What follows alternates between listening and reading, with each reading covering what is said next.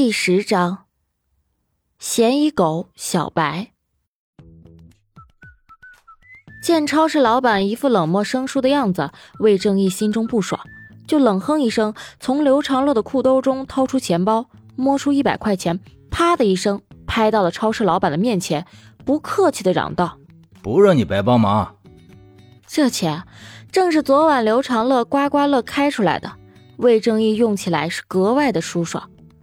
超市老板低头看了眼红艳艳的钞票，果断拿起遥控器关掉电视，脸上露出和善的笑容，讨好的说：“呃，呃，不是我不想帮你们，只是我这一天到晚都待在店里，也没有留意有没有那么一只狗从我门前经过呀。你俩要真着急，我可以让我媳妇儿带你们到村里去转转，到处问问。”魏正义撕开烟盒包装，弹出两支烟，一支递给超市老板，一支塞进口中。超市老板挡了一下，客气的说道：“呃呃，戒了，戒了。”魏正义将烟塞回烟盒，摸出打火机，给嘴中叼着的烟点燃，抽了一口，指指外面的摄像头：“门外的监控是你装的吧？你把这三天的视频都给我复制一份。”那只狗要是在这一片出现过，肯定会从这个路口经过的。听到这话，超市老板脸上忽然露出恍然大悟的神色，意味深长地说：“你们不是来找狗的吧？有话敞开说行不行？还非得编个理由糊弄人？”超市老板市侩的笑道：“你什么意思？”嘿嘿，昨晚警察刚从我这里拷贝了一份监控录像。说是调查马志军的案子，你们这些做自媒体的，不就是打听到这里有凶杀案，才到这里找视频、炒话题、蹭热度的吗？我去，这么上道的吗？魏正义眼睛一亮，左手垂到柜台下，轻轻地拍了拍刘长乐的大腿，同时夸张地说：“我靠，这都被你发现了！哎，你是怎么看出来的？”超市老板得意的一笑，说道。嗨，网上看那些剪辑的搞笑监控视频合集，我看的多了。你们一提监控，我马上就反应过来了。嘿，要不是做自媒体的，谁会到别人家拐弯抹角的要监控视频呢？要说丢东西，不也是查看下就行了吗？魏正义吐口烟，点着头，装出一副心服口服的样子，吹捧道：“嘿，还真是个逻辑鬼才呀！”大叔，你这表现我给九十九分，扣一分是怕你骄傲。刘长乐面无表情的从钱包里掏出一百块钱，放到台面上，看着超市老板说道：“够吗？”超市老板脸上的笑意更浓，伸手按在钞票上说：“我还知道一些马志军的事情，可以给你们当素材。”刘长乐打开钱包，让超市老板看了眼。抽出最后的两百块钱，拍到台面上，沉着脸说：“我们刚开始做视频，也没几个粉丝，就这四百块，你爱要不要？”嘿嘿，爽快！我这就给你们拷视频去。超市老板笑着收起四百块钱，从收银台的电脑显示器旁拿起一个旧 U 盘，弯腰插进电脑机箱的 USB 插孔，当着两个人的面将监控视频复制到 U 盘中。看着复制进度条正在缓缓的移动，刘长乐也松了口气，随口问道：“你还知道些什么？”超市老板端起桌上泡着的枸杞保温杯，抿了一口，摆出说书人的架势，反问道：“你们知道马志军是怎么死的吗？”接着他又压低了嗓音，拖着长调，诡秘莫测的说道：“是被狗给咬死的。”死后还被掏心挖肝，哎呀，可惨了！咱就私下说，这就是报应，报应啊！刘长乐挑挑眉问道：“你怎么知道是被狗咬死的？”昨晚警察来管我要监控视频时，有个警察接电话，我从他的对话中听出来的。哼，你这神秘半天就说这个，那你这钱也未免太好挣了吧？哎呀，急什么呀？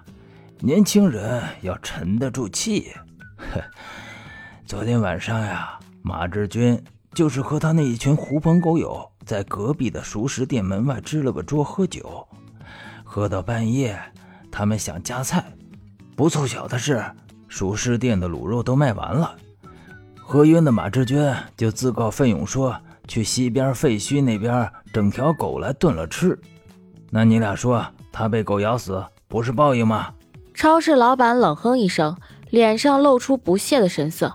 语气轻蔑的说道：“哼，马志军就是个臭流氓，他活着时可没少祸害人，村里恨他的人多了去了。别的不说，但是在我店里赊账就上千块钱，好几年都没还。就这，他还指望我给他留口德？嘿，他跟你有仇啊？他死了你这么高兴？我还听说。”马志军拐卖过几个女人，心黑着呢。魏正义哑然道：“啊，还有这种事儿？”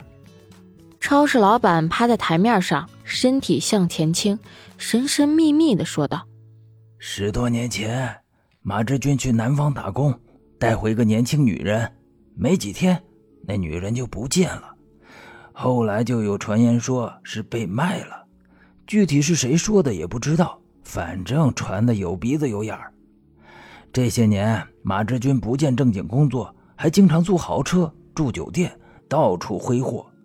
听人说，他就是在网上冒充富豪骗女人，不光骗那些女人的钱，还把人给卖到山里。这时，复制的进度条已经完成。超市老板拔下 U 盘，递给了刘长乐，摆手说：“U 盘就送你了。我的摄像头不太好，又是晚上。”画面看起来有点模糊，你们自己修复一下吧。刘长乐将 U 盘收好，客气地说：“啊，多谢。”魏正义也咧嘴一笑，冲着超市老板点了下头，就跟在刘长乐的身后向店外走去。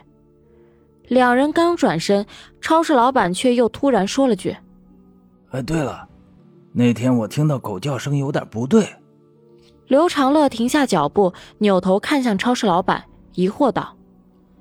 有什么不对？超市老板咂咂嘴说道：“我听起来像是狼叫，可声音又不像电视剧上那么嘹亮。再说，咱们这里哪有狼啊？所以我就跟警察说，我听到的是狗叫。你们不是做自媒体的吗？你们说是狼叫，就更有轰动性。我就提醒你一下。”刘长乐笑笑回道：“哦，嗯，多谢你了。”呃，这想法不错啊。说完，两人就离开超市。回到主街之后，两人特意去城管的皮卡车那里看了看。流浪狗又抓了几只，却仍然不见小白的踪影。刘长乐找到这群城管的负责人，给他看了小白的照片，说自家的狗丢了，叮嘱城管见到后一定不要伤害他。然后又留下了自己的电话，拜托城管见到小白后通知他。这出门转了一圈，天已近午。刘长乐和魏正义也不是善男信女，没有打算去广化寺烧香拜佛，于是他们就又马不停蹄的驾车回到了侦探社。魏正义之前在警校学过一些刑侦技术，对视频修复也不陌生。他当下打开电脑，插上 U 盘，就和刘长乐快速的浏览起监控画面。超市老板复制的是七天内的监控视频。所以两个人是按照日期倒着看的，一个多小时后就看到前天晚上从画面左上角看到一抹模糊的白影跟在一个步履踉跄的男人身后。刘长乐精神一振，兴奋地说：“就是这道白影，快回放看看。”魏正义将视频回放到白影出现的那一段，然后正常播放。画面中噪点很多，白影也就出现了几秒钟。很难看得清楚。魏正义打开视频剪辑软件说：“我先把这一段截取出来，单独处理一下。”很快，被修复的几秒钟画面就肉眼可见的清晰了起来。这是马志军。尽管仍然有些模糊，刘长乐还是一眼就认出那个男人正是马志军。就在马志军摇晃着走到画面尽头，只留下半截身子时，路边的排水沟中突然窜出了一只白狗，凌空跃起，向他扑去。魏正义啪一声定格住画面。白狗飞扑的身影因为是动态，定格后仍然模糊，像是一把飞起的鸡毛掸子，只有脑袋较为清晰一些。这足已经让刘长乐和魏正义认出来，这条白狗正是消失不见的小白。魏正义再次点击播放，小白一个飞扑将马志军扑倒在地。遭到攻击后，马志军手脚并用的向前爬去，彻底离开了监控范围。马志军身后，小白仰脸发出一声悠扬的嚎叫，随即就慢慢的追了上去，就像一只坠在猎物身后的孤狼。魏正义再次倒放，将画面定格在小白扑倒的瞬间。看着那飞扑的白影，刘长乐突然感到脊背发寒。侦探社第一个委托实在是有些不可思议。